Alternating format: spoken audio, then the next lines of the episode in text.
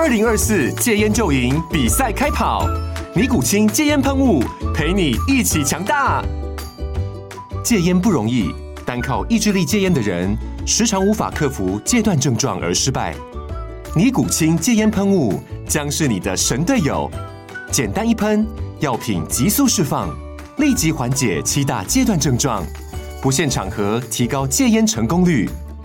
除了尼古清神队友，你还可以寻求专业医疗人员协助，一起迈向戒烟成功之路。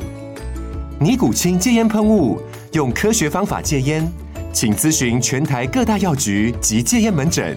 本广告由尼古清戒烟喷雾、卫部药书字第零二七八三五号提供。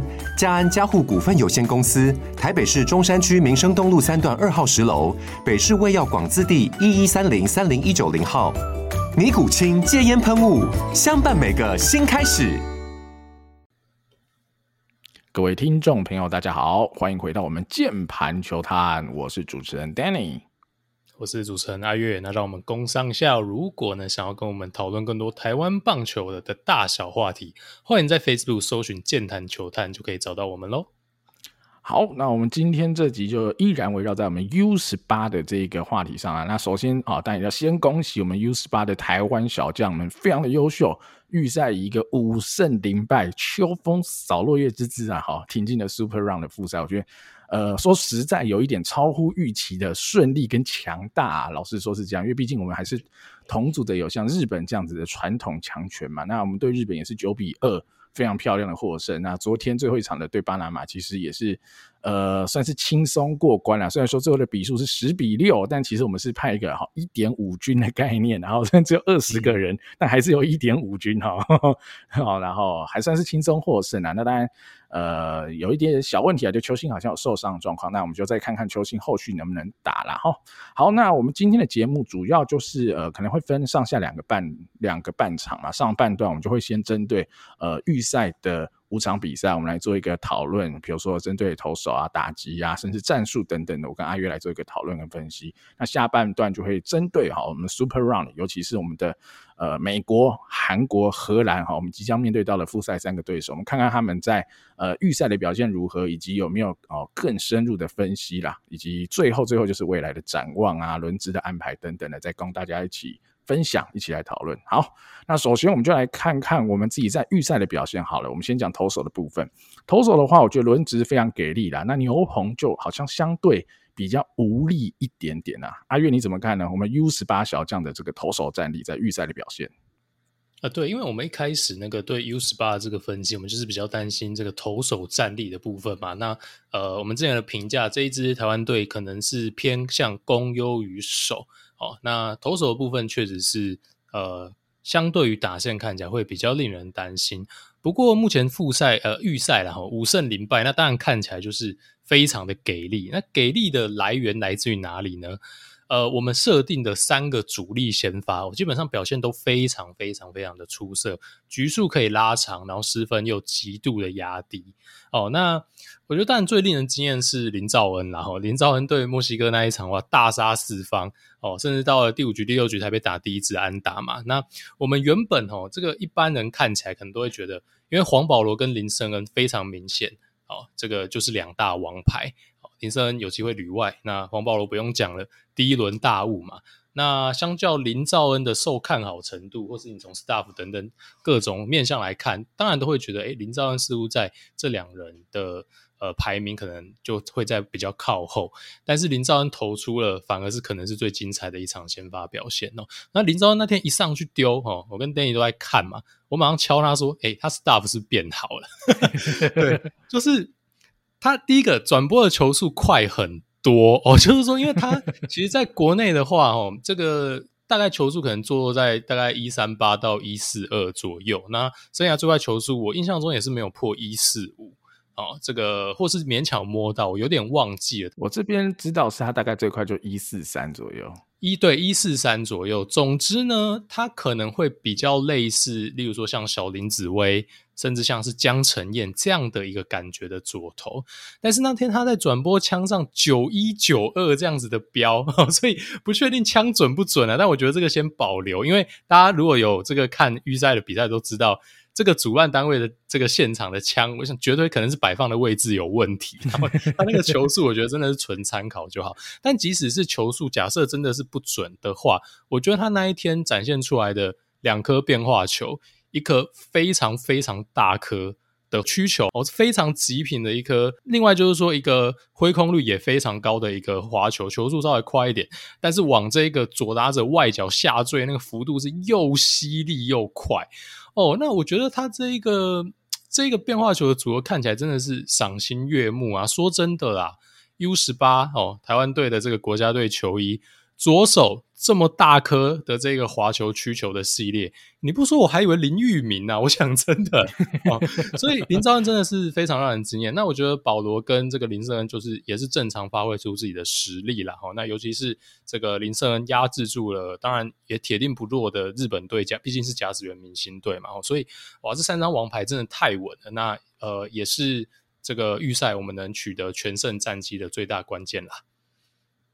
我要补充一下林兆恩啊，其实那天的比赛啊，如果有仔细看的朋友们，应该会看到一个触目惊心的场面啊，就是林兆恩投到了呃墨西哥队第四棒打者的头嘛，哈，其实那时候我是蛮担心啊，以一个这样十八岁的小朋友哈，在这么重要的比赛哈，那么多的压力在身上，投了一个投不出身球，他会不会哦信心崩盘哈？这场比赛内角球不敢投了，投不进去了，现在开始控球要炸裂了或这样，哎。但其实没有，林兆恩就像什么时候没发生过一样，就继续投下去了。哎、欸，真的呢，哦，真的很猛。所以我觉得这已经不只是他的这个技术上、能力上的展现，他的心理素质的强大，我觉得从这边也可以看出来。所以在面对到这种高张力的短期赛，甚至国际赛，我觉得林兆恩的表现真的是比呃我们的认知啊，在台湾投的比赛或者想象中他可以展现出来的更多，或是更稳定。我觉得这真的是非常不容易，一定要给他哈。鼓励啦，我觉得真的是非常棒，所以啊，也恭喜狮迷啦哈，从第三轮可以选到 林兆恩，嗯，绝对是赚啦哈。现在看起来只是赚多赚少的问题啦，怎么看都赚死了啦哈。那呃，但当然啦，就短期赛跟职业赛一个赛季你要打一百二十场，你当然身体强度的建立、局数的建立，当然那又是另外一回事啦。所以呃，林兆恩但还是有他的课题啦。后来台湾以后，明年的球季他。可能就要往先发投手开始练，哈，慢慢拉长局数，一年可能吃个六十局、八十局、一百局，慢慢来。那我觉得也不用太急，哈。就我们比如说，我们想想看，于谦好了，哈，就是一九年世界杯，哈，大放异彩的投手于谦，那他也是呃在短期赛投的非常好，然后那现在的话就比较尴尬嘛，哈，比较没有呃没有办法如大家预期的表现，所以我觉得这个东西真的不用急啦，身体的强度的建立啊等等的，一步一步来，哈。好，那这是轮值的部分。那牛棚啦，哈，轮值投的很好，所以其实我觉得某个程度上，哈，也掩盖了牛棚的一些小小问题、小麻烦。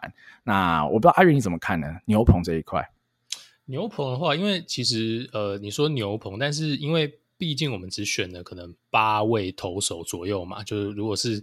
表定上的正职投手大概是八位，所以其实牛棚你去掉有先发能力，或是说被排为先发的投手，其实也就是那三四位在轮。那当这个人数比较少的状况下，因为它就是跟职业队的这个编制不一样嘛，可能会有十到十一位的投手等等。那八位投手，你牛定位在牛棚，可能就是那四位。那如果有一两位甚至两三位状况没有那么稳定，你就会觉得。诶，非常的抖，就有种不大敢换的感觉啊。不过短期赛就是这样嘛，因为诶大家知道这个 U18 它的 roster 就只有二十人，所以你一定会面临就是比大家习惯的职业赛那个人力上更捉襟见肘的一个状况。好，那牛棚看下来，我觉得最稳的应该是这个林伯俊。好，林伯俊其实呃。根据一些消息啊，或者是包括新闻有写到，呃，他在集训期间，他的投球表现算是进步蛮多的，甚至球速也取得了一些突破。所以原本我们认为说林伯俊他可能比较偏向。呃，以野手来做使用，但反而呃，在正式的比赛，它是被当成应该算是蛮纯的这个主力牛棚来做使用。因为现在以牛棚可能相对比较没那么稳定的状况之下，林伯俊的重要性是更上升的，所以也比较没有这个余裕去借用他的棒子，这是比较可惜的一个地方。哦，那林伯俊其实丢了这几场比赛，我觉得就是。中规中矩，非常的稳定啊。那球丢了进去，那速球的状况看起来也非常的不错。那吴又成来讲的话，吴又成应该是原本这个定位上的，甚至是主力的 closer 哦。但其实包括上一集这个 Danny 有跟大家分析嘛，我们从这个周总临场调度的状况哦，他甚至是必须要先压上林胜恩，呃，去面临一个意大利有风险拿不下来的状况，而不是压上吴又成。那看起来可能就是对吴又成的状况。呃，并没有到百分之百的有信心哦。那当然，吴又成是第一轮的新秀哦，他呃，他绝对是一个非常好的一个投手。不过后面呢，其实后面这几场比赛，发现说吴又成上来投的状况，诶，确实并不是非常非常的稳定，尤其是在控球的部分。呃，保送会走到前面，甚至是在比较呃大比分差距的比赛当中，他还是没有办法避免，就是比较偏差的一个保送哦。所以可能控球这方面。呃，现在的状况并没有调整到最好哦。不过吴又成的球威就是在那边，那再怎么样，他就是有个不错的球速。那这个包括选秀前的分析有没有讲了？他有一手滑球，那个滑球呃算是他的最主要的武器之一。所以球威就是在那边的，他呃还是必须担负起这个责任啊。那我是觉得说，呃，该换上牛棚的时候，吴又成你还是必须得压上去，因为说真的。就还是必须相信选手，因为也没有其他更好的人选可以可以去运用了。那现在的话呢，嗯，另外两位牛棚可能就比较落在边缘，或是他使用的情境就会比较尴尬一点。首先我提到的是王彦恩啦，那王彦恩现在非常非常的明显，他就是全部的投手群中状况最糟的哦，这个完全没有任何悬念，他调整状况基本上不太到位哦。王彦恩绝对是非常优秀，有很好的一个未来性啦，但是呃，现在很明显的短期赛他。状况确实是比其他的学长或是同学再差一点，所以这个周总使用他的这个时机也非常的明确哦，就是一个败处或是一个胜处，就是一个已经碾爆对方了。OK，就让王彦恩上来丢，那、啊、其实都是这样啊，就是他出来丢了比赛就这样，就是这样子吃局数把它吃掉，或是消化适合，像巴拿马这一场已经完全跟后面的成绩无关，就派他上来吃哦，那局数还是吃得下来啦。不过你可以看到说。他的控球，他的保送的数量哦，很明显是不在状态内哦。那苏志浩的话呢，可能状况是会比王彦恩好一点啦。哦，那呃，就是巴拿马这一场比赛，他有上来丢，那结果也是 OK 的哦。不过在正式比赛开始之前的一些友谊赛呢，苏志浩也是有失分比较大量这样的一个状况出现，所以呃，合理的这个判断啦，苏志浩应该也不在他的一个巅峰状态哦。所以呃，可能。在牛棚的使用顺位上，还是在林伯俊跟吴又成之后，所以这大概是牛棚的一个状况。好，我补充一下哈，我觉得阿月讲的没什么问题啊。就正常来说啊，林伯俊、吴又成应该还是六七局这样子的投手安排啦。因为你说林胜恩啊。呃，意大利的第一场上来丢，但是到了复赛，原则上已经不可能再有这种事发生了。正常来说，不太可能了啊。如果有可能，会怎么样来安排呢？好，我们在下半场我们会来讲一下有没有有没有什么更好的一个调度方法。但基本上来说，牛棚得用，尤其是林伯俊跟吴又成这两张牌。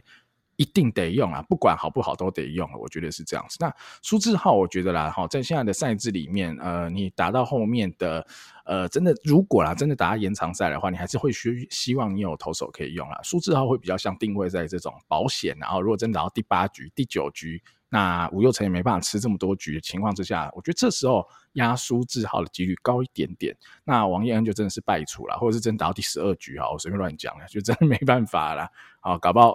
搞不好是孙艺磊上来了，没有了。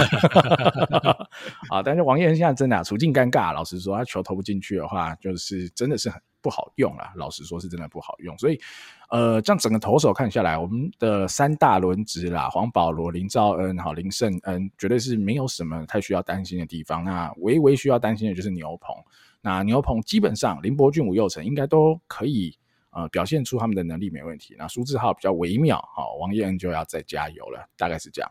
好，那我们还漏了一个人是谁呢？其实杨念希，好，杨念希也是即将在哈十六号台湾时间的凌晨出战美国队的先发投手。好，到时候等下我们下半场再来。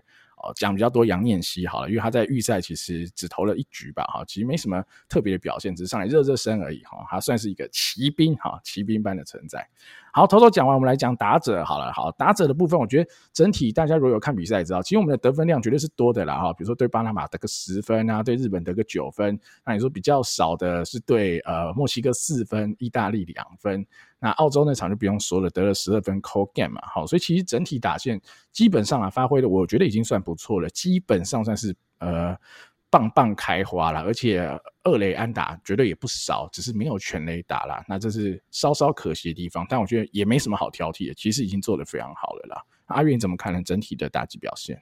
嗯，我觉得大家其实真的都有做到自己该做的工作了。吼，这个呃队形上，你是腿哥，吼，你是这个，甚至是比较定位在助攻型的球员，呃，都有做到自己该做的事情。那你是炮手，或是说呃打线的主力，大部分人也都有。把自己该做到的事情打出来，我觉得对他们评价当然是非常非常高的。前两场呢，其实我们礼拜一的时候，那时候只打了前两场，我们是比较担心的一个状态，因为前两场的打线看起来确实是比较便秘一点。那再加上大量的战术使用，我们会担心说，诶，他们的调整 到底来不来得及到位哦？但是后面这几场呢，我觉得，呃，至少对日本这一场很明显碰到。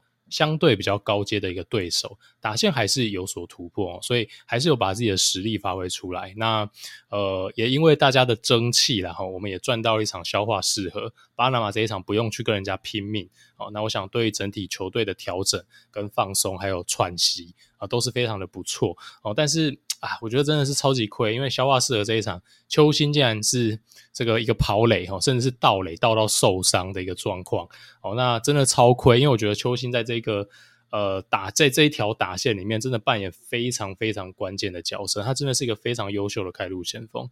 那可以看到说，他除了上垒率高哦，那需要他这个去关键一级的时候，哇，他的掌握度也非常非常的高。那其实就有点像是我们在那个。评论这个台湾队选人的时候呢，我们有提到邱心这位选手嘛？我们认为说，诶，他外脚比较容易 这个一些相对不合理的鸟碰啊，没错。但是他内角球真拉的真并不丢哦。那我觉得 他这个预赛这五场比赛的表现完全符合我们对他的印象哦。那可以看到说，投手很多。攻击他的内角球，甚至已经投到非常低、非常内角，还是被他拉爆啊，拉到墙边呐！哦，这个强力的这一个拉回都有哦，都没有什么太大问题。那球星在垒上的破坏力也展露无遗哦，他有够爱跑。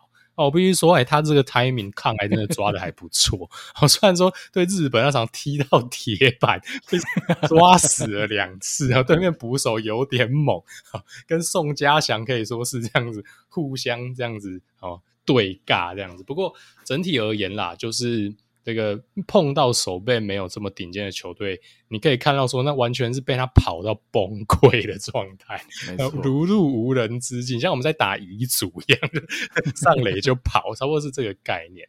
好，那呃，其他的这个，这等下 Danny 可以补充更多其他选手的一个一个一个状况啊。那我讲一下王念好好了，王念好当然是我们最期待的啦，因为这个他的集训调整状况也好啊，那我们也期待。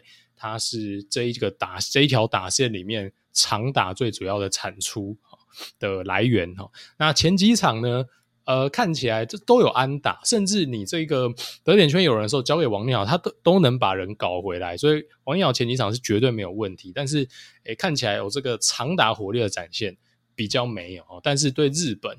这个最后一个打席应该是最后一个打席吧，敲了一支中外也差点出墙，哦，完全把他的 power 展现出来，所以我想王力好现在的状况绝对是非常非常不错的哈，那也是很期待哈，就是后面面对这个越来越强的对手，绝对会需要像王念好长打火力的发挥然后，那但会 希望说哈，这个后面我觉得就真刀真枪要跟人家拼打击的实力了啦，那让王念好触及的这个状况 确实。呃，不管是从比赛的观赏性，还是从这个实战的这一个效率上来说，我还是希望说王念好可以让他做自由攻击啊。那呃，至于像宋家祥，宋家祥我原本期待他甚至可以有机会扛下中心打线。那很明显哦，他在手背上，我觉得确实是非常非常的突出哦，在本垒后方的安定感非常的高哦，不管是挡球还是阻杀，呃，我印象中预赛看起看下来。我好像没有看到他什么完慢都该挡下来的没有挡下来过，真的非常非常的稳哦。但是他在攻击面上很明显碰到了一些瓶颈哦，可能打击比较低潮一点哦。不过他也是挤得出来一些短程的安打啦。不过确实对。呃，跟我们对他的期待可能是有一些长达活力的展现，确实是差比较多哦。那刘俊伟的话，当然和跟黄永传这两位的话，可能就是呃相对比较低潮的选手了。哦，那尤其有刘俊伟的部分，呃，前几场都被排在第三棒，中心打线哦。那他在集训的时候也有打出过全垒打嘛，这个表现非常的不错。但是到正式比赛开打之后呢，哎，看起来这个扎实击球的比率确实是比较低了点，然后看起来是比较挣扎的一个状况。那可能也因为这样连带影响到他的手背哈，他这个魔送球，这个 传球真的是一个，对，我很不喜，我很不喜欢说选手是心理问题。我觉得台湾很多。这个教练啊，或是球评常常滥用了这一个理由，但是我觉得刘俊伟现在真的有一点这样子啦，就心态有点崩了。我真的没有道理这些简单的球传成这样子，哦，确实是有一点绑手绑脚。那我希望说是能尽量调整回来，但还好啦，就是我这个郑俊伟哦，大家也都在讨论呢，哇，真的是攻守俱佳哦，所以。嗯，你说黄永传跟这个刘俊伟两个人一起陷入低潮，其实理论上应该要对我们的战力影响很大，因为他们是绝对主力主力的二游中线嘛，甚至也是打线的主力。哦，但是郑俊伟的异军突起，哦，很大程度的弥补了这一块哦，他们状况不好我们的损失。哦，那黄永传的话，我觉得就真的比较闷一点呐，因为他不只是状况不好，那看起来周总因为。短期赛啦，真的也情有可原。郑俊伟打太好了，好用当然一直用，所以黄永传他完全失去了他的位置，只有后面上来打个一两个打席。然后，那不过好还好啦，就是。昨天巴拿马这一场比赛，他后段上来带来有击出一支这个首安啦，所以也希望他能走出低潮。因为虽然说郑俊伟能顶上来，但是呃，对后面的硬仗啦，我们需要全员发挥。那黄永传的实力绝对没有问题，他如果能及时回归哈，加入战局，然后绝对是对我们是一大利多啦。嗯，其他的选手我们让 Danny 来补充吧。好，我先帮你勘误一下啊，其实黄永传昨天有先发了。而且他昨天已经先好两个满垒 都死了，第三次错了，我记错了，没错没错，是这样，堪称悲剧。还好他最后救回来一点，不然前两次打完真是悲剧都不能再悲剧，而且双杀嘛，对对，于心不忍啊！我我操！好了，那我补充一下啦，就是啊，刚呃邱心阿月讲了嘛，就开路先锋的部分，我一定要补充一下第二棒的陈志宇啦。其实，在呃，开打出发之前，我跟阿月也比较不看好陈志宇啦，因为那时候我们其实都比较喜欢柯敬贤哈，就他自己平镇的学弟啦。那陈志宇也没有说不好，只是柯敬贤我们觉得很好，好，但是这个比赛打下来，我觉得周总，呃，我可以理解为什么周总想选陈志宇以及这么重用他，因为周总就是要用一个战术海，好，用无限大的战术来海虐。这些成熟度比较低的哈他国小将们，其实我觉得蛮明显的，所以邱兴陈志宇做了超级大量的一些战术挥击、战术攻击哈，不管是呃打击跑垒各种都有了，所以陈志宇的选球不错，然后他的 contact 也不错，然后甚至他昨天有打出长打等等，所以我觉得也没什么好挑剔的，他跟邱兴现在就是。呃，我们台湾队最稳定的两个开路先锋，一二棒的打者。那希望邱兴的伤没有什么大碍啦，稍晚的比赛可以出赛。那另外一个异军突起的部分，阿月讲的比较多的是郑俊伟。那我来补充一下黄杰希好了哈。黄杰希呃，目前的赛会大多都还是守三垒啦。那有一个失误，但我觉得那个可能还好哈。虽然说他的守备或许不是那种多顶级的，但他这个赛会的打击实在太鬼了。黄杰希现在赛会的打击率是五成啊。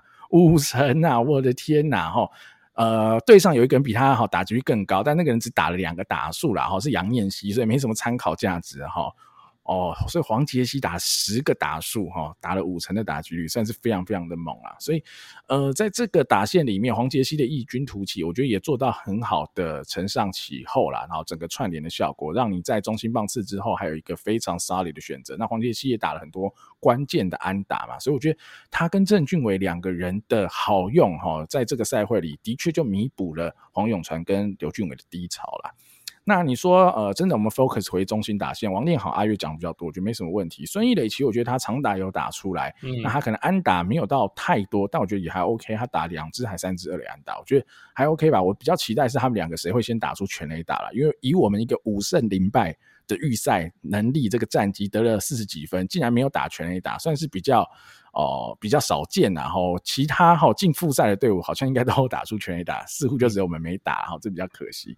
那另外我们再看到的是林家伟啦，林家伟打四棒没有到太好，但我觉得在这个队形里面，可能教练觉得让他打比较稳啊，王他可能怕说王念好啊，年纪比较小哈，或者打会去错啊或怎样的，不太敢给王念好打到真的四棒的位置啊。但我觉得这个对我来说还好，因为林家伟的 contest 真的。还 OK，他的只是可能他的 raw power，他能打长打的几率就比王念好或孙艺磊再低一点啊。大概是讲，那刘俊伟的问题，阿月刚刚也讲了，可能是心理的障碍让他传球哈，一个魔送开始就一直魔送，目前五场比赛已经累积了三个失误，那呃，这可能就是要让周总去烦恼了哈，在复赛里要怎么用刘俊伟，持续先发吗？还是要让郑俊伟去守游击？好，或者是有其他的替代方案？这可能就是让呃教练团这边去苦恼了。打线大概是这样，那战术的部分，其实刚刚我们多多少少都有提到，其实周总真的做了非常非常非常多的战术，各种你想得到的、想不到的，周总都做出来了。但我觉得，呃，我可以理解啦，哈，就看完这五场预赛，我可以理解，但只是在有一些少部分的时候，比如说五比零没人出局，一二垒有人，轮到王念好打的时候，真的就不用点哈，我是觉得真的就不用点，虽然说是对日本，但也真的不用点，让王念好打吧，已经领先五分了，而且。王念好就是整条打线里数一数二的打者嘛，其实真的是可以给他一些发挥的空间啦。那除了让这些真的的哈很 top 的强打做战术，我觉得量可以少一点以外，其他我觉得让邱心、陈志宇乃至于你说黄杰希哈、曾俊伟等人哈做到爆，我觉得都无所谓了。这应该的确是有一点点优势，因为我们在这个战术的细腻度上或成熟度上，看起来真的是比其他国家的小朋友们再来的更好一些了。好，那以上大概就是我们整个预赛五场哈，我们看到台湾队的一个表现，我们做了一个呃总和的讨论跟整理啦。那接下来我们来看看哈，展望未来哈，很快的很快的哈，台湾时间十六号，我们的 Super Round 就要开打，我们依序哈要面对到就是美国、韩国、荷兰这三队了。那我们先来看看这三队基本的一些概念好了。我们先从美国队开始看起哦，马上就要面对到美国队有多恐怖呢？哈，预赛五场比赛打了七轰，七轰啊！台湾队是零轰啊！你就知道这个强打火力的差距有多大哦。他们七轰敲了五十分回来，哈，场均得十分，七局的比赛哦，不是九局的比赛哦，七局的比赛场均得十分啊！哈。这完全是不同层级的打线能力啦，哈。那你再看投手的部分好了，投手部分五场比赛是掉了十二分，九分自责分，然后手背有九个失误，好，所以你整体看下来打线超强，投手蛮强，手背可能是。哦，这支美国队唯一的弱点了啦，哈，唯一的弱点，那就看看，呃，在复赛的部分有没有可能啊，就像周总用这个战术海的方式，哈，来针对美国的一个守备的漏洞，看看能不能透过战术多拿一些分数了。那阿月这边呢，他有针对哈美国队的这些好小将好手做了更深入的研究。那接下来阿月帮我们补充一下好了，在美国队的部分。嗯，因为呃，也是因为这一次要录这个节目的关系，我们也特别研究了一下美国队。那为什么特别研究美国队呢？但因为美国队真的是太强了啊，绝对是我们在呃，不管是在 Super Run 或是未来的决赛，然后当然希望我们能顺利挺进到决赛，绝对是最大的对手。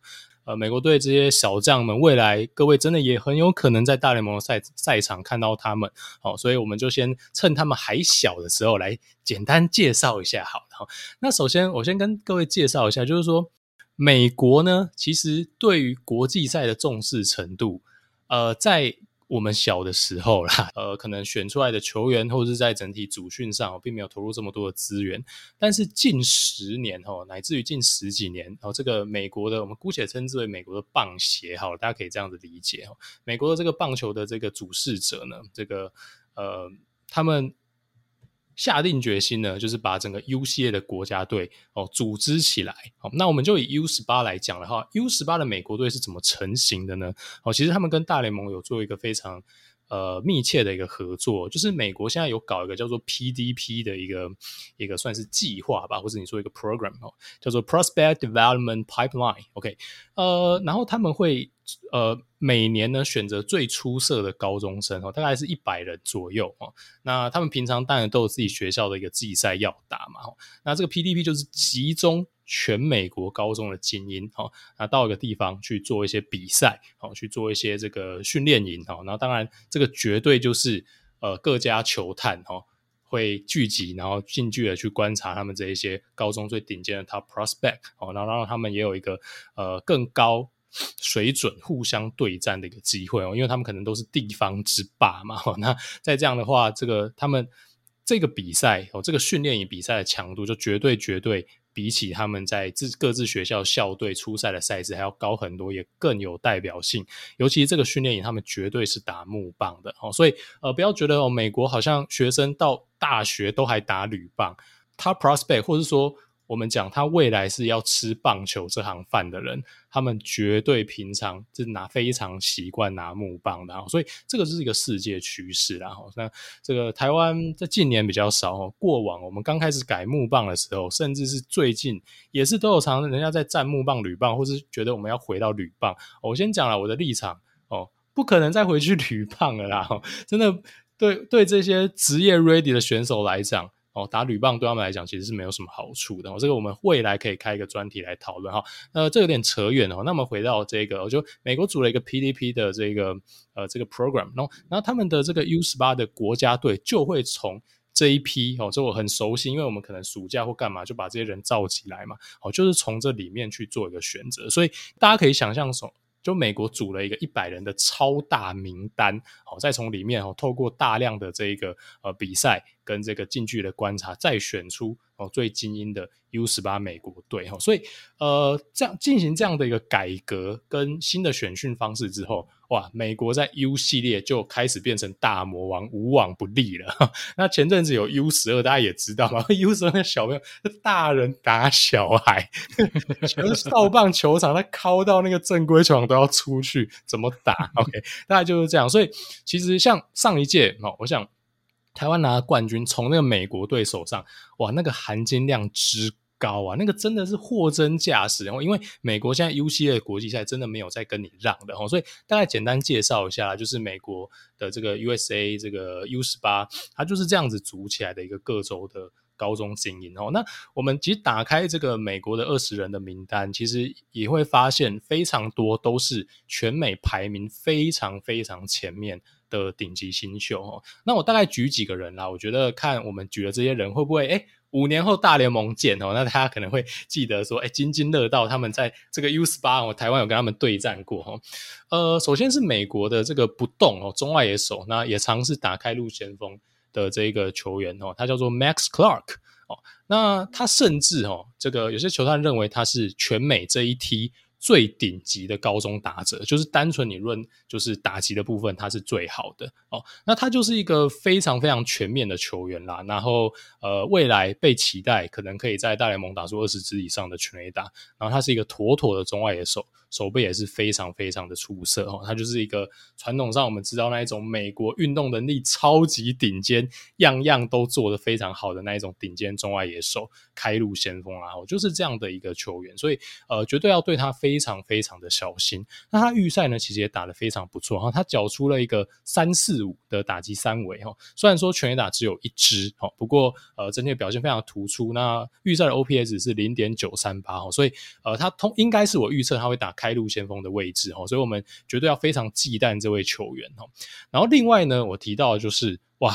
美国队甚至应该是整个赛会到目前为止状况最好的打者哦，他的名字叫做 Aidan Miller，OK，米勒先生。好，米勒先生他在预赛呢，敲出了什么鬼神成绩呢？他打出了两支全垒打，三支三垒安打，三维呢 是。六七十六，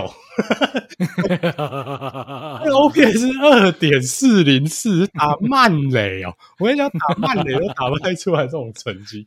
哦，所以如果说刚刚这个 Danny 有讲嘛，这个台湾状况最好打者可能是邱兴跟这个黄杰希，如果他们打的是跟鬼一样的话，好，那 Adam Miller 就是打的跟地藏王菩萨一样，那是这个概念，超级可怕。因为你才五场比赛，你就干了两支哦，全垒打三支三垒安打哈。那其实你从他的这个呃球探的报告，还有大家对他评价面，其实也是不意外哦，他是一个。彪形大汉哦，他就是被认为那一种呃非常传统的很大只的那一种有非常可怕的这个 power 的一个球员哦，不管是 role power 还是 game power 都展现的非常非常的不错哦。那未来比较有可能站的位置是角落的外野或是一垒手哦，他就是那种传统上哦，这个呃运动能力可能并没有这么的出色，但是棒子真的有够大只哦，所以呃真的要非常非常小心，他可能会打大概是第五棒哦、第六棒这样的一个位置，Aidan Miller 绝对是我们的投手群要非常注意的一位球员哈。那另外我们也提到，也常常是打他们的中心棒次，也是未来哦，我觉得上大联盟的这个。机会应该是非常非常的高，就是美国队的当家主战捕手叫做 Blake Mitchell 哦，这个 Mitchell 呢，他是一个非常非常顶尖、拥有运动天分的这种多拍子的一个球员。哦，他就是那种运动能力极好、运动天赋点满的那一种，你想象中的美国顶尖高中生。哦，他可以投球，他可以守游击，他也可以蹲捕。而且每一项都被认为是有机会用这个身份进入职业的。所以真的非常非常非常的可怕，有点像是我们的林胜恩的概念哦，就是呃，不管是在哪一个位置，都展现出超乎常人的一个天赋。那他的蹲捕技巧也非常非常的不错。那重点是呃，能有这样的高评价，他的打击绝对也是非常的出色哦。所以他的打击没有什么死角哦，那也可以展现出一定的 power。他在预赛呢，呃，打得也非常非常的不错。他的 OPS 是一点一二九哦，虽然说这个打击率比较低哦，只有两成。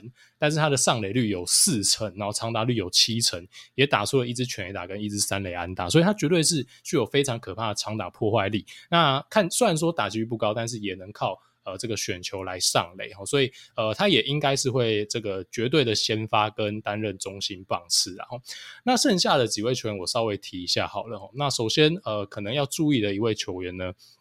呃，是应该会守二垒的这一位哈，Kevin McGonigal，OK，那他也是一位呢，被认为是。非常顶级的一个高中新秀，不过身材就会是比较娇小一点哦，但是打击技巧非常的全面啦哦。那他的话呢，可能就会担任这个前段的棒次哦，应该是这个可能会打这个 Max Clark 后面，就是担任第二棒的一个角色哦，就有点像是我们的陈志宇这样的一个概念，然后所以他也是要非常非常的小心这一位选手。好，那美国队的弱点呢，就是好，我先讲一下他们的游击其实是非常非常顶尖的一位新秀啊。其实讲到现在每一个。都是超级顶尖的，因为他知道美国队怎么选的，就知道这些人绝对不会弱哦。其实好，他们的游击手叫做 Dylan Copp，OK，他呢就是贡献了美国队预赛九次失误里面的三次，所以他就是美国刘俊伟，对，就是这样子哦。那其实跟刘俊伟真的很像哦，因为 Copp 是被视为是被一些球探视为是二零二三 T 最顶尖的一个高中游击手。诶，那刘俊伟不也是吗？刘俊伟也是被认为这一批台湾最顶尖的高中游手，但是他们可能就是守备就是一时之间遭奸啦。哈，这这种人守备平常你像你也不会觉得刘俊伟守备评价是低的。同样的状况也发生在 Dylan Copp 上，但总之呢，就是短期战他现在的守备状况就是不好。哦，虽然他是一个主战游击，这确实是可能台湾队未来可以运用的一点啊。就是你球打到游击那边，你他妈给我用力跑就对了。哦，他有可能会在那边闹事。哦，不过他当然。打击的的话，就是也是非常非常的不错啦。哈，他是呃，也是被认为有一定程度的一个攻击的能力哈，大概是这样子。哦那另外呢，要注意的一位哦，是可能埋伏在中后段棒次哦。那他的预赛的表现其实还好，他的 OPS 只有不到点七，他打出了一个二二四。哦的一个三围哈，那他状况明显陷入低潮，但是他是被认为具有长打能力，也是要非常忌惮他哦。他是谁呢？哦，他是这一个呃，Gavin Gralovic OK，那他可能会守左外野的部分吧。那很有趣哦，他其实是可以蹲的，但是被认为是哦，可能未来比较。不容易哦，真的真的是用捕手的身份哦，最后可能会去站角落外，呃，角落外野哦。那他在预赛也干了一支全垒打哦，所以大概我们就提到几位是预赛有全垒打表现的美国队打者哦，也是可能这个在全美高中生排名里面比较前面的这几位主力打者哦。那呃，大家希望可以增添哦，大家看球的一些乐趣啦。好，那野手部分差不多告一段落，我们来讲一下美国队哦，据称哦，应该是。呃，稍后这场比赛会对我们先发的这位左投手啊，然后他的名字叫做 Cameron Johnson。哦，那 Johnson 呢，他是一位出手还蛮侧的左投手。哦，那他的球速也是可以稳定的来到九十三、九十四迈哦。那我觉得这个排兵布阵呢，非常非常针对台湾啦。好，因为大家都知道台湾这一队的打线非常的左倾。好，那这个。出手这么侧的左手的也算是 power pitcher，我会觉得确实是很适合拿来对台湾先发哦。那他拥有的球种呢，其实就是一个很标准的一个左投配置啦，滑球、曲球、变速球哦，这样的一个基本款的一个配置。那说真的呢，我会比较担心我们打不打得到就是 Johnson 的球啦，因为他看起来球威真的是非常非常的不错。那甚至呢，呃，根据一些报道，他最快可以丢到九十七。哦，那为什么我会觉得台湾的打线可能会对他比较苦手呢？第一个是，当然国内的左投比较少。哦，那国内其实也不乏优秀的左投，但是这么快的左投，在台湾的青棒，说真的，那真的是凤毛麟角。所以有可能，即使是我们这个队上的这些主力打者，他在整个青棒高中三年的生涯里面。他可能都没有打过实战任何一个有一百五十公里以上球速的左投手，而且出手点这么的侧，所以我觉得这确实是对我们的一个左打的主力打击部队哦，是一个很大的挑战哦。不过比赛没打都不知道哦，还是希望这个我们能顺利的突破这个 Johnson 的投球啦。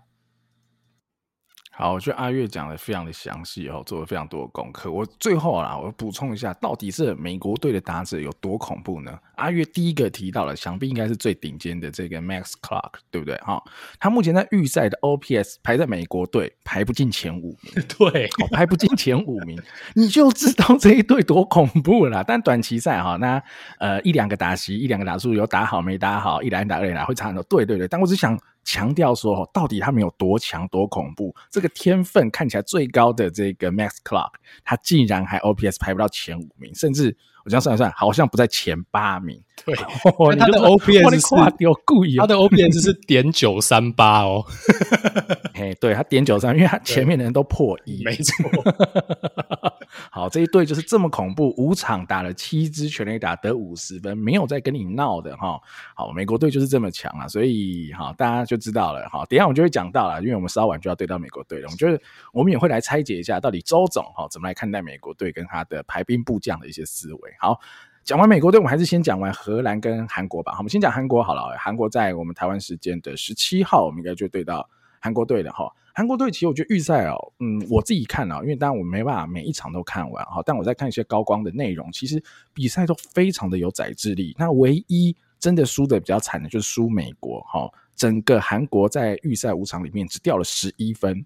对美国掉八分，其实就有点像日本对我们掉了一一狗票分数，对其他人不怎么掉分，逻辑是很像的。好，所以我觉得整个韩国队的表现，投打手原则上你都可以假想成，它大概就是一个日本队的等级，甚至有可能比日本队再强一点。我的体感上，我觉得嗯嗯，感觉还不错。那我自己啦，我自己觉得他对美国那场也有一点抓放了，哈，就是他应该没有把最好的投手压在美国那一场啦，所以就失比较多分，失掉八分，但问题不大了哈。关键啊，关键就是我们呃，如果打了 Super Round，我们要进到最后的冠军赛。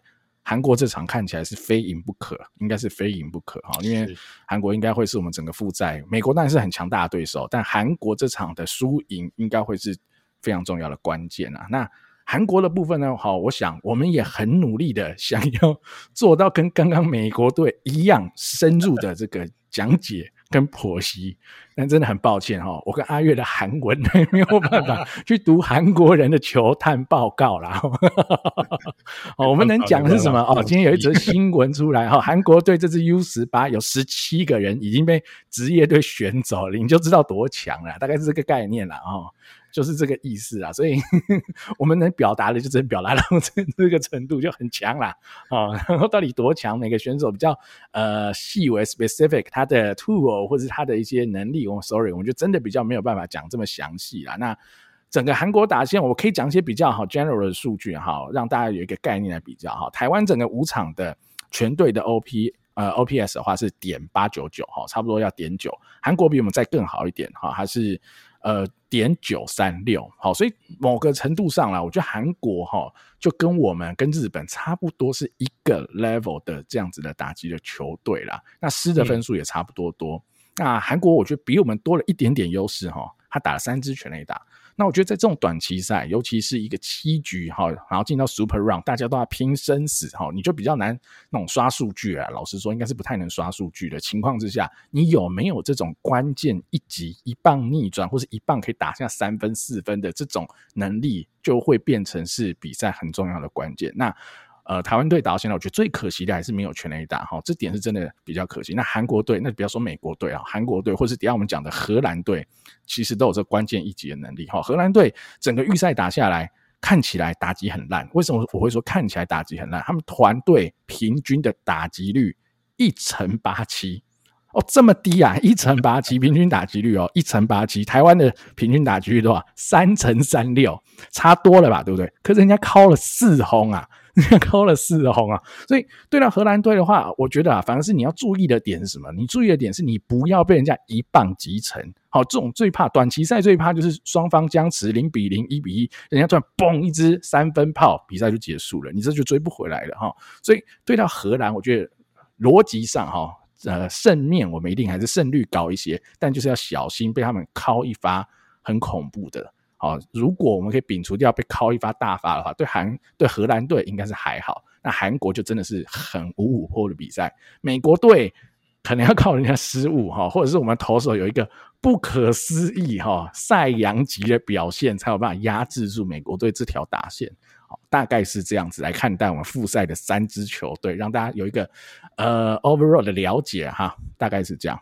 好，最后最后啦，我们来讲一下哈。既然我们已经分析完这三队的一些能力啊，或是预赛的一些资料以后，那我们来剖析拆解哈，来猜测一下，呃，周总是怎么看待这三队跟他的轮值的安排等等的哈。首先，我先点一个问题嘛，呃，已经预告了哈，在十六号的比赛对美国队是杨念希先发。好，不是黄保罗，也不是林兆恩，也不是林圣恩，但也不会是林圣恩啦，因为林圣恩休息没多久。但不是我们所熟知的三个王牌投手先发。阿月，你怎么看待这件事？哦，其实我觉得是完全正确的一个决策啦，哈，因为我想，呃，我们的目标就是直指冠军哦。那但打不打得赢美国队，我已经预设美国队一定会进决赛啊。如果没进，我真的会超级惊讶。但我想，呃，我们也是卫冕军啦，我觉得 M High 绝对没有问题。我们的我们就是来夺冠的，或是至少挑战夺冠哦。所以，呃，其实我觉得适度的抓放哦，当然可能国内的球迷很讨厌抓放，但我觉得在这一次的比赛当中。抓放有其意义，因为有一支球队独一档啊，而且其他球队有没有接近他的档次呢？是不是真的在第二档呢？还是说其实对他来讲，大家都是在第三档？我觉得是很有可能的。对，所以呃。因为前面也有提到过了嘛，我们最稳的就是三位先发轮值，齁，那三位先发轮值呢，因为我们剩下的就是还有四场比赛嘛，就是美国、韩国、荷兰，这是 Super Round 的比赛。那如果顺利挺进的话，我们还有一场决赛嘛，好，那我们今天如果把这三位先发呢压在了前面 Super Round 的美、韩、和这三场的话，其实我们是没有人可以丢决赛先发的哦，所以呃，其实杨念熙先去投美国，其实我觉得就是基于我们已经二胜零败的这个优势之下，对美国当然我觉得如果前期能咬住或甚至是领先的话，绝对是要拼拼看哦。但是如果呃对美国是比较比较不利的一个战况的话，其实是 OK 的，我们好好的把韩国、荷兰赢下来，最后还可以保留一个王牌去使用在哦这个决赛哦。或是如果没有那么顺利的话，至少是季军赛哦，我觉得是一个很合理的安排啦。那当然，我觉得也不是说杨念希先发就一定是一个放给他打哦，绝对不是这个概念。我觉得其实跟就绝对不是像我们对巴拿马是派林家伟上去投，林家伟 就不被认。哦，他他国内当然是会以投手身份出赛了，但当然林家伟未来可能不是以投手发展，应该还蛮妥妥的是以野手身份发展啊，但没有这么严重。杨念熙绝对是一个未来的强投，只是说可能他在现阶段的状况调整上，应该是不如我们前面三位这个主力的先发轮值，否则周总应该会在前期去更多的使用杨念熙了。那我觉得杨念希就是呃。在有一定程度的实力，对美国就偷偷看喽。那如果说他能把局数拉长的话，甚至是吃完这场比赛哦，让牛棚去做个喘息哦，即使这一场比赛没有获胜那，我觉得也他也是居功厥伟了。好，那但如果说有机会获胜的话，我觉得那当然也不要放弃哦，因为我们的打线，我们的综合战力，呃，你说对美国是毫无胜算吗？我觉得绝对不是的。好，你可以说哦，maybe 我们是一个四六坡，或甚至是三七坡。绝对实力有落差，但是三成几率难道不该拼吗？我觉得三成几率其实是不低啊。诶，三成几率就像是你看直棒一个顶尖的打者，他打击不就是三成吗？你会期待他打安打吧？哦，那其实三七波就已经是一个蛮大的实力差距，我们还是有机会可以赢的啦。那如果说比赛的走向呃朝我们这边倾斜的话，诶，我们的主力牛棚马上压上去，甚至是这个后面哦，四击这个可能是等待决赛。保留到决赛的先发投手，呃，简单的出来投一些短局数，我觉得都是可以考虑的一个调度哈。所以我觉得大概就是这样子。对美国，我们就是放手一搏吧，好好去享受跟这个未来的大联盟球员们较量的一个机会。我相信，呃，也绝对是一个很难得的经验啦。那呃，后面的话，韩国、荷兰，我觉得就没什么好讲的。呃，可能如果你想要进决赛，很可能必须就是得全赢了哦。那也就相信选手吧，哦，他们的预赛表现都是几乎无懈可击。就是好好的把他们赢下来就对了。那我觉得看完这几场比赛，台湾的发挥之后，我相信国人还是可以对他们很有信心的啦。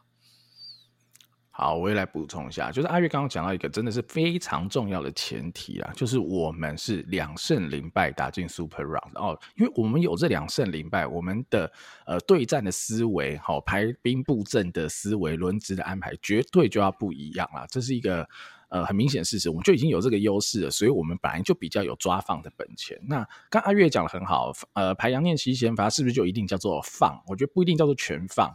好，我觉得这就是一个机会成本的问题啊。我们就是只有三张王牌，那如果想要拿冠军，就是四场比赛，不可能三张王牌现在投四场比赛，因为这样子的话，你会中二日，你就要好投完美国要投冠军赛，那你你你。太太残害这些幼苗了，所以我们不考虑这种残害幼苗的事情啊。那你就只有三张王牌的情况下，你就是得生出第四个先发投手。好，那你要生第四个先发投手，你觉得这个相对于三张王牌比较弱的第四张哦先发投手，你要投谁呢？你要去投必须得赢的韩国跟荷兰吗？还是你要让他去投最后一场的，不管是冠军或季军赛吗？哦，怎么想他就是只能投美国嘛。好，因为美国这场我们是最有。输的本钱，老实说是这样子，因为真的是差距比较大。就像阿月讲的，如果是一个三七坡的比赛，你何必压王牌呢？那你不如把羊王牌压在五五坡的比赛吧。三七坡我们压骑兵，我觉得以一个两胜零败的前提，我觉得是已经可以接受了。那刚刚阿月有讲到一点哦，假设今天哦杨念熙投的好，那我们是不是可以 all in 我们所有的好的投手上去？我觉得没有问题哈。首先第一个，我不是很确定呃。周总这边跟富邦怎么去谈黄保罗的使用方法？哈，黄保罗原则上这场要先发，绝对已经可以先发了。哈，但他们没有选择让黄保罗先发，就是我刚刚讲的，他们希望黄保罗投后面更重要的比赛。但是如果今天的话，比如四局，哦，杨念熙吃完四局，哈，现在比赛零比一或一比一，类似像这样的情况，黄保罗有没有可能出来吃两局，控制球数在四十球以内？好，如果以这个前提，他是不是就有机会中二日，然后冠军赛再投？好，这是一种思维嘛，所以好，如果你有这些东西加进去的话，那你就会知道，如果今天杨念熙投的不好，那没关系，这场就放掉嘛，你就会你就可能会看到王王彦恩上来，甚至你看到孙艺磊上来，OK，我觉得那无所谓。哦，但如果今天杨念熙投的好，那黄保罗他就会是一个有可能可以提早拿出来用，投个一局到两局很好用的中继后援投手，再搭配你剩下的不管是林伯俊、吴又成等人，我觉得都可以用。好，所以我觉得对美国这场会是这样打带跑了。好，因为杨念熙先发，先看看前三四局，看一个风向以后再决定哦。中后段战我们投手要怎么运用？那接下来美国打完嘛，韩国、荷兰，无论我相信啊，美国打完是赢是输，韩国、荷兰我们一定还是要全力求胜，逻辑上这是最保险的方式嘛。那正常来说，杨念熙投完，那你对呃韩国跟对荷兰，你想要是呃，比如说韩国是黄保罗，荷兰是。呃，林兆恩冠军赛给林胜恩投，或者是你想要怎么样排，我觉得都可以啦哈。我觉得看周总怎么安排，因为这就有一点点呃对战的思维了。比如说，呃，你觉得哪一队的左左打哦，应该不是说左打，打左投打的比较差的话，你排林兆恩去投他们。哦，那我觉得也 OK 啊。那或者是哪一队的选手，你觉得对于这种黄保罗的诉求，这种比较有压制力的诉求是比较苦手的，那你那一场压的是黄保罗。我觉得剩下来的这个韩国、荷兰，乃至于到冠军赛的投手轮值，真的就比较看教练团跟情搜呃小组对于这些选手哦对手的针对性来做安排，我觉得应该都是合理的啦。我觉得怎么排都不太会错，至少我觉得杨念希排美国已经是一个非常正确的开始了啦。哦，如果我们想要夺冠，我真的觉得这是最好的方法了。好，那投手部分、轮值部分大概是这样。那最后啦，哈，因为反正在这边不会被水桶，来，我们来排一下打线好了，哈。虽然说我觉得整个中华队的打线都很好，U 十八的小将表现得很好，但我自己哈有一个小建议啦，哈。假设邱心没有受伤的情况之下，我想邱心一棒，陈志宇二棒没有问题，但三棒我强烈的希望是换成王念好了，我强烈的希望换换成王念好，因为。这种短期赛，你不会希望就是对啊，王念好的打击，我觉得一定是比刘俊伟更好。你一定会希望打击更好的选手拿到更多的 PA 嘛，因为这样子他安打几率或是长打几率是更高，那我们获胜或得分的几率就会更高。那至于四五六棒以后，我觉得就按照现在的安排，比如四棒是林家伟，五棒孙艺磊，六棒黄杰希，七棒哈，七棒我觉得就比较有趣了。我自己会想要排林胜恩上去打，然后让林胜恩去守三垒。好，原因是什么呢？原因是其实我不是很懂，对巴拿马为什么要让林胜恩上去守三垒？因为林胜恩是我们的 S，然后你冒着他有可能受伤的风险去打一场消化试合，让他去守三垒。好，甚至我记得他打击的时候，还有球差点被丢到头哈。就呃，如果哈周总让林胜恩去，就是巴拿马这场哈去守三垒，是我就觉得啦哈，是不是 Super Run 他有意要开始让林胜恩在。打击上、守备上做更多的贡献呢，然后或许就把林胜恩留到冠军赛再去投哦，我不知道，但。如果不是这样的话，我会有点难以解读为什么对巴拿马是消化适合，需要用到林胜恩守三垒啦。这点就真的比较怪，因为前四场，尤其对比如美国啊，啊，呃，不是美国啊，对日本啊，但是对日本是林胜恩先发，对墨西哥哈也是很重要的比赛，因为没有排林胜恩上去守备跟打击啊，所以我在思考啊，有没有这个可能性，林胜恩去上去守三垒，好打第七棒啊，八棒可能就宋家祥补守，九棒。我啦，我会觉得可以给郑俊伟守游击试试看啦哈，因为刘俊伟的状况真的不好，无论是守备还是打击，我觉得好像可以让他休息一下，让郑俊伟来守守看游击这个位置啦，大概是这样子。阿月你怎么看呢？打击的部分，呃，我觉得如果邱心能打的话，其实排出来应该会跟你长得一样，甚至很可能周总真正排出来打线就跟你长得一模一样，我觉得是非常非常有机会的哦，因为我觉得打击。这个短期赛不用讲了啦，绝对是呃近况优先。那你排出来这九位选手，绝对是在近况跟实力的综合考量，现在是目前是最优秀。因为我们讲刘俊伟嘛，刘俊伟就是呃攻守看起来都是比较低潮的状况。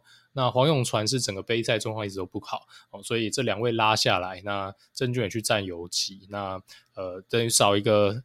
那也守嘛，OK，那你就是林圣恩去站，我觉得是非常合情合理啊。虽然说林圣恩看起来攻击表现也不好，但是林圣恩打击的天花板跟过去的时机就是在那边，还是可以期待啊。他就突然神来一棒，甚至扛出墙，他绝对都是有这个能力的。好，这没有什么太大问题。好，那宋家祥往后摆，呃，这个当然也是没有什么问题。那只是说，我觉得周总甚至有可能，然后有可能这个郑俊伟是打更前面的棒次，因为他前面的表现真的还不错。好，这个大概会有这样的一个变动。但在人选的选择上，我觉得如果是完全的短期赛近况考量的话，我觉得八九不离十就是你讲的这一个组合了。那但你觉得如果邱心真的很不幸不能打的话，啊，你会怎么怎么安排这样的阵容呢？假设啦，哈，很不幸的邱心不能打，那就势必是我们要再抓一个人上来这个打线嘛，哈。嗯。假设林圣恩还是在这个打线里的话，那剩下的替补球员，那你就得思考，你要放的是刘俊伟，还是你要放的是黄永传？哈，主要你应该是只能思考这两位啊，因为杨念希今天已经要先发投球了嘛，所以我们也没办法思考杨念希来打 DH 的这个选择，所以你就剩这两个选择呢。我可能会选刘俊伟啦，OK，所以我可能还是，只是我可能会让他打个第九棒哈，让郑俊伟去打第一棒啊，类似像这样的方式。然后林胜恩也可以守外野啦，他在高中时期也守了很多外野，所以这个林胜恩要守哪的调度是可以很灵活的啦。那就可以让郑，比如说呃郑俊伟守一样守二垒，刘俊伟守游击，黄杰希一样守三垒。那孙艺磊要 DH 或是孙艺磊要去守备都可以，他就跟林胜恩是两个互换的概念啦。看是让林胜恩守还是孙艺磊去守而已啦，其他就没什么变动。如果啦，这是球星不能够上场的话，我觉得可能就是这样安排了啦。因为黄永传对巴拿马的表现，我觉得也说不上特别好啦。但呃，最后如果周总用谁，我觉得好像都可以接受了。就刘俊伟跟黄永传应该差异不大，那只是让谁去守二垒，谁去守游击而已。嗯，我我补充一个点啦，就是在邱心没有办法打的这个状态之下，哈，那个呃，对美国杨念熙如果完成他的投手的工作，后面对韩国对荷兰还有一个排法啦，就是把杨念熙拉上打线。哦，就是让他去守外野，然后林胜恩进来守三垒，这样你还是可以用你原本的想法去把刘俊伟板凳。对，这个是一个可能的排法。对，那我们当然还是希望邱信能健康回归到打线了。我觉得他真的呃太重要了。好啊，这大概就是我们针对这整个。呃，U 十八不管是说预赛的部分以及复赛我们的预测啦，那最后啦，我最后还是要讲一下啦，就是我觉得这些小将们的表现是真的非常的棒。我觉得哈，无论最后的名次为何哈，我觉得他们都非常的尽力去打每一场。无论今天这个选手是状况好、状况差，好，甚至有些人被嘲笑身体走样或者怎样的，但我觉得那都无所谓啦，那都是。